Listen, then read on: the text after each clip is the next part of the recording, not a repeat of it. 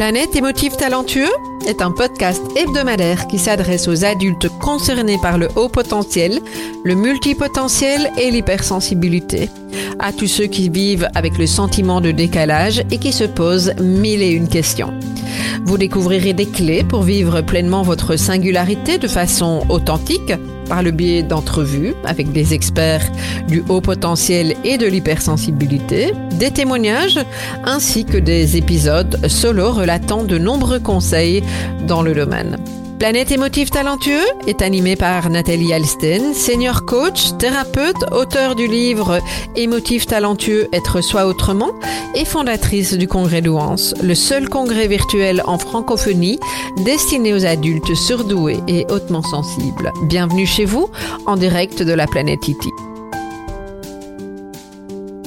Bonjour les émotifs talentueux, je suis très heureuse de vous retrouver pour ce premier épisode de l'année 2023 et j'en profite pour vous souhaiter une année qui vous apporte du bonheur en cascade, de l'amour en pagaille et des étoiles dans les yeux. C'est en tout cas mon souhait pour chacun d'entre vous euh, qui m'écoutez là maintenant et euh, qui m'écouterez plus tard d'ailleurs dans ce podcast. Alors aujourd'hui j'ai choisi de revenir vers vous avec une interview de Sandrine Tourné euh, qui parle de se reconnecter au corps quand on est trop dans le mental. Je pense que ça va parler à toute une série euh, d'entre vous parce qu'on sait que le mental est souvent très envahissant chez les personnes qui sont concernées par le haut potentiel. Ça peut être le cas également quand on a une haute sensibilité, hein, pas uniquement quand on est concerné par le haut potentiel.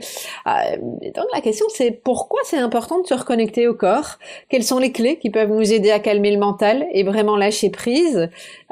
Et vous allez voir avec Sandrine Tourné on va vraiment rentrer dans une pause pour apprendre à ralentir et revenir à soi, ce qui est pas mal, je trouve, pour démarrer l'année en beauté. À tout de suite. Je suis très heureuse de vous retrouver aujourd'hui pour euh, euh, une interview avec Sandrine Tourné sur la thématique de se reconnecter au corps. Euh, tout un, un programme. Alors, un moment, effectivement, que je vous propose ensemble aujourd'hui, un moment pour se reconnecter au corps, à ses sensations, euh, J'aurai effectivement l'occasion de questionner euh, Sandrine sur les aspects importants pour réussir à lâcher le mental. Pas toujours facile pour les personnes de notre communauté et à revenir au corps. On va se poser la question, mais finalement, pourquoi c'est important de revenir au corps dans le moment présent? Vous allez voir, ça va être une séance euh, d'exploration, de partage pour prendre soin de soi avec beaucoup, beaucoup, beaucoup d'humour et de joie et de pétillement. pétillement.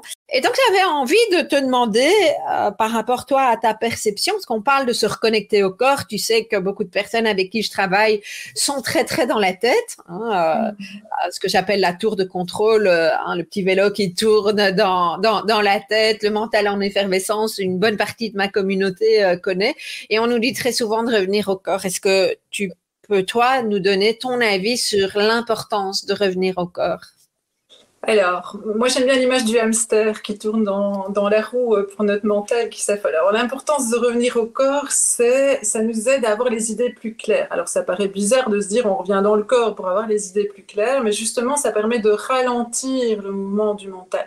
Et le, le meilleur moyen pour revenir au corps, le plus simple, c'est le souffle. Il est là tout le temps. Il est à disposition. C'est encore gratuit, malgré tout ça. Donc ça, c'est déjà une très bonne chose. Mais le souffle est l'outil, en tout cas en yoga et en yoga Kundalini, qui va nous aider à revenir au corps. Et le fait de revenir au souffle, tu vois, quand tu fais quelque chose, je dis toujours à mes, à mes élèves de porter l'attention sur le souffle. Et voir à quel point on bloque le souffle, quel que soit le niveau, mais notre souffle est bloqué. À partir du moment où juste tu prends une ou deux respirations en conscience, en approfondissant, j'inspire un peu plus profondément et je relâche à l'expire, c'est déjà ça de la prise de conscience et ça aide à ralentir. Et le mental, là-dessus, automatiquement, il se calme. Alors évidemment, quand tu fais des séances un peu plus longues, comme nos séances ou comme une méditation, eh bien, tu arrives vraiment à apaiser quelque chose. Maintenant, il est toujours là, donc il faut faire avec et il faut jouer avec aussi. Et le yoga Kundalini, c'est ça que j'aime bien de l'outil proposé, c'est que Yogi Bhajan, qui est celui qui a ramené euh, la méthode en Occident, mais aussi en, Amérique, euh, il est très jouette. et donc, c'est un yoga qui me convient très bien parce qu'il propose des exercices, mais qui sont pas trop contraignants, mais qui occupent notre mental. Et donc, ça, c'est tout le jeu et tout l'enjeu du yoga Kundalini, en fait. Mhm. Et ce que j'entends aussi, c'est dans, à travers tes explications, tu parles de détente. Euh, et ça, c'est important, effectivement, de pouvoir euh, se détendre. Et de nouveau, le souffle est l'outil. Alors, quand on court, on court, on court, on court, on court, et qu'on laisse notre hamster, ou je ne sais pas comment tu dis, euh, courir, courir, courir, courir, on développe toute une série de contractures. Et mhm. tout ce qu'on travaille dans le yoga, mais aussi dans les approches psychocorporelles, c'est qu'on développe finalement une armure, on est contracté de partout, mais on est tellement contracté de partout qu'on ne sent plus qu'on est contracté. C'est juste quand on se détend en vacances, tu sais, le nombre de gens qui disent ah, Je suis en vacances et je me suis fait un limbago, oh, je suis en vacances. Et, et c'est toujours quand le corps s'apaise qu'on se rend compte de toute cette contracture et de cette armure qu'on a construite autour de nous. Et c'est vraiment le fait d'entretenir petit à petit notre corps et de l'habituer à sentir Ah, tiens, là, c'est contracté. Ah, tiens, là, ça, ça tire. Ah, tiens, qu'on arrive à installer une détente qui est plus durable, en fait, et avoir cette conscience du corps. Hmm. Oui, parce que dans l'exemple que tu donnes, on arrive en vacances et le moment est choisi. en fait, c'est pas qu'on on a, on se fait un Madame Bago à ce moment-là, c'est que c'était déjà là, mais qu'on ne le sentait pas, et qu'à un moment donné, en se détendant, il y a quelque chose qui se passe. Et c'est à ce moment-là qu'on se coince le dos, c'est ça, hein? Tout à fait, c'est ça. Hmm. C'est la perception du corps qui revient quand on ralentit. Parce hmm. qu'on est dans des sociétés et c'est horrible. Et on court, on court, on court, et, et on, on sait toutes les deux de quoi on parle. Oui, je pense. en tout cas, j'ai passé beaucoup de temps de ma vie à courir, courir, courir. Et ça m'arrive encore et je me surprends et je me dis, mais enfin et c'est vraiment, c'est tout cet enjeu, c'est de ralentir et de revenir aux sensations, casser l'armure un peu comme ça. Mais ça se fait pas en un jour, ça se fait pas en une respiration. Et, voilà, c'est une pratique qu'il faut installer, mais ça peut être une toute petite pratique au début. Euh, c'est pas très très lourd en soi en fait. Ouais. Toujours une montagne, on se dit. Oh, oui, mais c'est ça. De toute façon, mais demain, parce que ça va prendre trop de temps. Mais demain, mais demain on va faire en fait. Enfin, moi, je trouve que c'est tellement important ce que tu dis parce que, en plus, je, pense qu'il y a une des particularités de, de, de, notre communauté des motifs talentueux, c'est quand on veut faire les choses, on veut bien les faire. Et effectivement, moi, je sais quand j'ai suivi mon premier cycle de pleine conscience, ça fait un bout de temps maintenant, ça fait une bonne dizaine d'années, on avait dit c'était une demi-heure tous les jours, quoi. Et en fait, j'ai culpabilisé à fond parce que, oui, en plus, quand je me suis inscrite, soit acte manqué ou soit on l'a vraiment pas dit parce qu'il voulait pas décourager les gens, je ne sais pas. Mais en en tout cas, ce que je sais, c'est que quand je me suis retrouvée à la première séance, j'ai découvert que pendant huit semaines, tous les jours, j'allais devoir faire une demi-heure de méditation. C'était super décourageant pour moi parce que je savais pas cet espace-temps-là ou je n'avais pas encore compris l'importance de prendre cet espace-temps-là. Et donc, euh, bah, finalement, j'ai laissé tomber, je n'ai pas fait et c'est dommage, justement, je trouve. Donc euh, voilà, euh, vaut mieux faire. Je, le répète pour les personnes qui nous écoutent. Hein, vous savez faire que cinq minutes, faites cinq minutes. Oui, et pas culpabiliser parce que c'est ça c'est ça notre mental son jeu en fait. Il nous fait culpabiliser donc on abandonne et donc lui il reste maître de la situation et ça tourne et ça tourne et ça tourne et ça tourne. Mais c'est vrai déjà cinq minutes moi tu vois je fais j'organise des challenges hein, tu sais et, euh, et c'est souvent sur 21 jours ou 40 jours. Pourquoi 21 ou 40 jours? Parce que c'est le moment qu'il faut pour installer une habitude une mhm. positive se défaire d'une habitude négative. Et alors j'ai souvent des filles qui viennent euh, mais comme des enfants au bout d'une semaine qui disent oh là là j'ai pas fait tous les jours oh là là, mais ce n'est pas grave, tu es engagé dans le processus, mais reprends. Ne laisse pas la culpabilité prendre le dessus et reprends. Et c'est pas grave si un jour on fait cinq minutes et le lendemain une demi-heure, tout est ok. Mais c'est vraiment être plus doux avec soi aussi. Oui, c'est ça aussi. C'est tellement important de, de, de laisser cette douceur s'installer. Euh, j'avais envie de, te poser, tu as partiellement répondu, mais je vais revenir sur cet aspect-là des choses. Beaucoup de personnes pensent que euh, méditer euh, ou, toute une série de pratiques alentour de ça, c'est ne plus réfléchir, c'est ne plus penser. Qu'est-ce qu'on peut dire à ces personnes-là, en fait? Alors, il y a différents outils de méditation. Ça, c'est la première réponse. Mhm. Parce que de fait, quand tu as un mental hyperactif, comme on peut en avoir avec nos profils de personnalité, eh bien, quand on te dit assieds-toi sur un zafou, reste calme et ne pense plus, qu'est-ce que tu fais? Tu penses. Tu penses à combien c'est difficile et que tu as mal aux fesses. Et donc, moi, au début, j'avais vraiment beaucoup de mal avec ça. Et je trouvais un outil, c'est toujours. Et tu te dis, merde, je ne dois pas penser. Alors tu culpabilises parce que tu penses que tu ne dois pas penser. Et puis alors, ça, ça ta méditation, elle est foutue, elle ne sert à rien. Mais tu as fait ta meilleure, mais elle a servi à rien. Et donc, moi, l'outil principal, c'est le souffle. Mais aussi, j'ai découvert un outil avec le yoga kundalini, moi, je trouve fabuleux, qui sont les mantras. Et les mhm. mantras, c'est réciter et chanter certaines phrases. Alors ok, c'est du sanskrit, ça peut paraître un peu abrupt quand, on est occidental, mais c'est pas du sanskrit très compliqué non plus. Et on voit l'effet très positivement. Pourquoi? Ben, Le chant vient caler notre mental. Donc au moins il a quelque chose pour s'occuper. Donc il chante. Même s'il s'ennuie, même si l'expérience n'est pas confortable, il chante. Et donc ça met quelque chose. Le chant, en plus, en plus de caler notre mental, d'après la philosophie indienne, ça vient stimuler des petits récepteurs qui stimulent nos petites hormones du bonheur. Donc, dans tous les cas, on aime tous chanter, même si on chante comme des casseroles. Et on sait le bien que ça nous fait quand on le fait, tu vois. Et les mantras, c'est ça.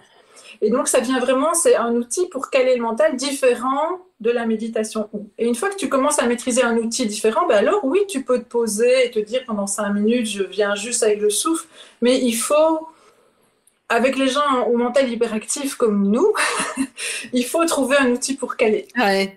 Et, ça, ça en, est, ça en est un très très chouette, hein, mais euh, voilà. Mais, euh, mhm, mhm. Qu'est-ce que le fait de hum, lâcher ce mental, de, hum, euh, de, de, se connecter à la respiration, de revenir au corps, quels peuvent être les bénéfices concrets dans la vie?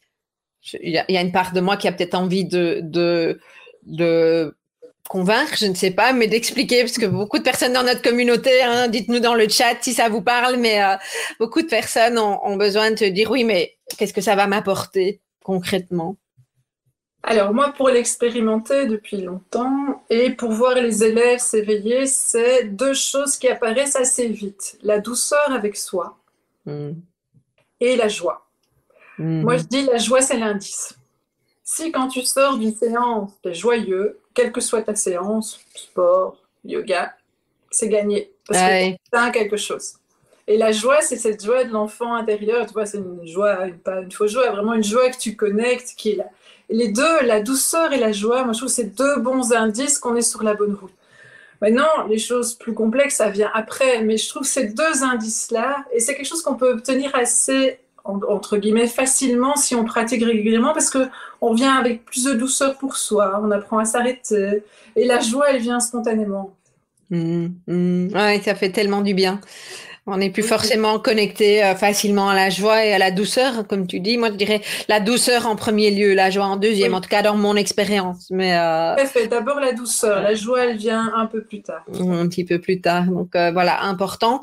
Et puis, sur des aspects concrets, moi j'ai aussi envie d'amener certaines choses. Hein. Je, je, je, sais que parfois il y a des personnes qui me disent euh, oh c'est compliqué en réunion, ces réunions super longues où je n'apprends rien ou des choses comme ça. Moi je sais en tout cas que le fait d'avoir pratiqué, d'être revenu au corps, bah, me permet de lâcher. Oui la réunion est chiante, mais de toute façon je sais rien y faire, je suis dans la réunion. Donc euh, me reconnecter au corps, ça me permet de, de me ressourcer et euh, de m'éloigner effectivement, de me détacher de. Alors ça c'est un exemple parmi d'autres mais euh, voilà, pour les personnes qui aimeraient les choses un petit peu plus concrètes. Je sais pas si ça te parle, Sandrine. Oui, mais c'est vraiment de fait dans ces réunions un peu casse-pied. Ça arrive. ça. Et je suis pas que prof de yoga. ah non.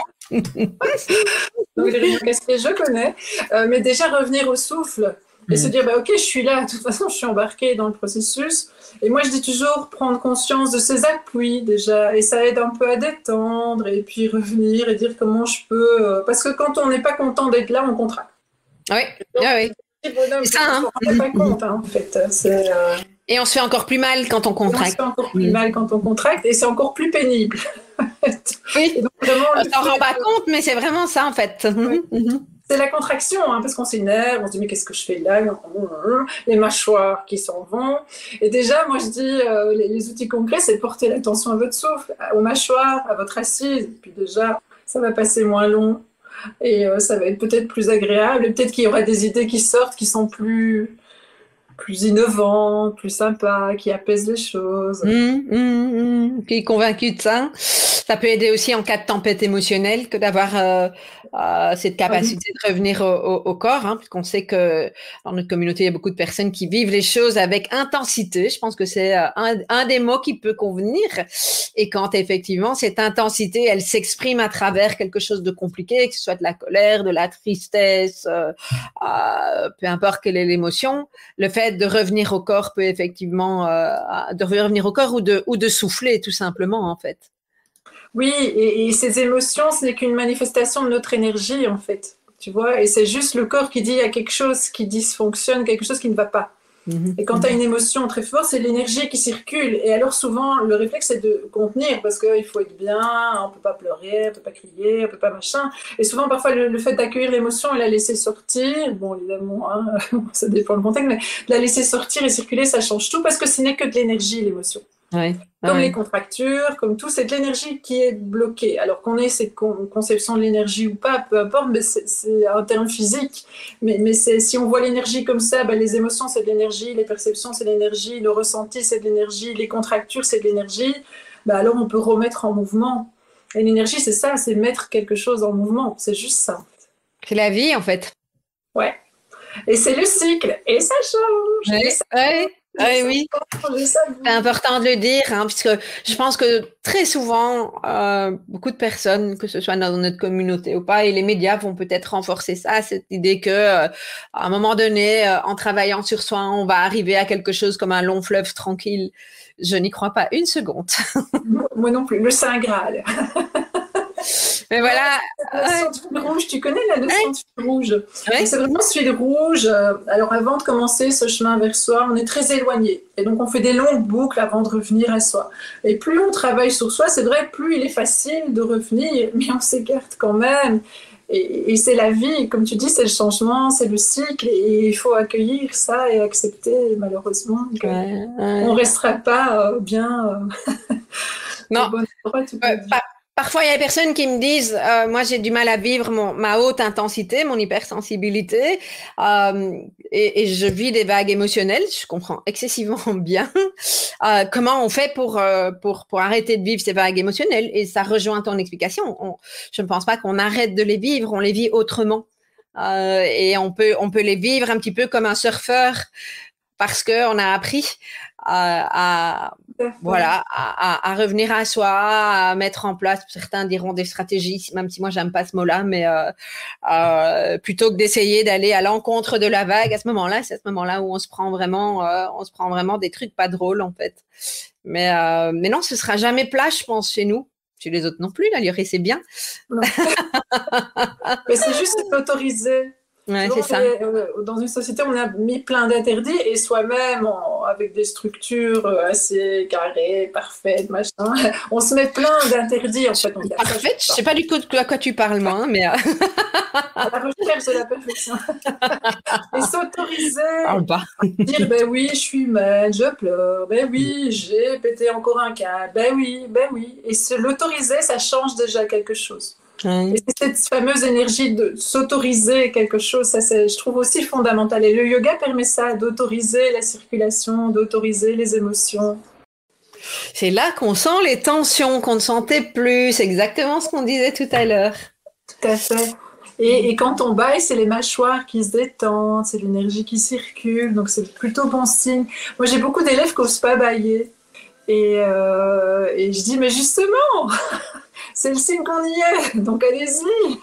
donc mes cours parfois se transforment en séance de bâillement. Ma première interview où je baille. Heureusement que, heureusement Sandrine, c'est parce qu'elle m'ennuie. ouais, ça fait du bien. donc, ouais, vraiment s'autoriser. Et en même temps, je trouve que ça amène déjà beaucoup. Mais alors, ce que je conseille souvent, c'est faire alors deux minutes d'un exercice un peu qui fait monter l'énergie parce qu'alors on sent bien. Et ça, c'est quelque chose que j'ai oublié de dire aussi, que je trouve très important, c'est sentir les contrastes. Et c'est ça qui nous aide à avancer. Donc quand tu fais le contraste de quelque chose d'assez intense, et puis qu'après, quand tu amènes au relâchement, tu sens bien le relâchement. Si on t'emmène directement dans le relâchement, tu le sens aussi quand tu es habitué, mais quand tu n'es pas habitué, je trouve qu'il faut vraiment expérimenter ces contrastes. Et c'est là qu'on sent. Et quand on commence à sentir, c'est gagné. oui, mais c'est ça en fait. Parce que souvent, quand j'aborde avec des personnes pour qui c'est le début du chemin, et c'est OK, on a tous débuté à un moment ou un autre, puis euh, euh, quand, quand, quand on leur parle d'accueillir leurs émotions, machin, ça leur fait peur parce qu'on parle d'émotions. Et, euh, et, et, puis moi, je leur dis, mais est-ce que tu sens les tensions dans ton corps? Déjà, ça, c'est vraiment la première chose, je pense, qui est accessible à tout le monde. Euh, alors peut-être pas accessible tout de suite parce qu'on ne les sent pas, mais en tout cas intellectuellement, ça, je n'ai jamais entendu personne qui me disait non, non, moi les tensions, je ne comprends pas ce que c'est. Euh, ou, la fatigue, euh, peut-être parfois c'est plus facile, mais, mais voilà. Mais, voilà, génial. Merci pour ce, ce beau moment.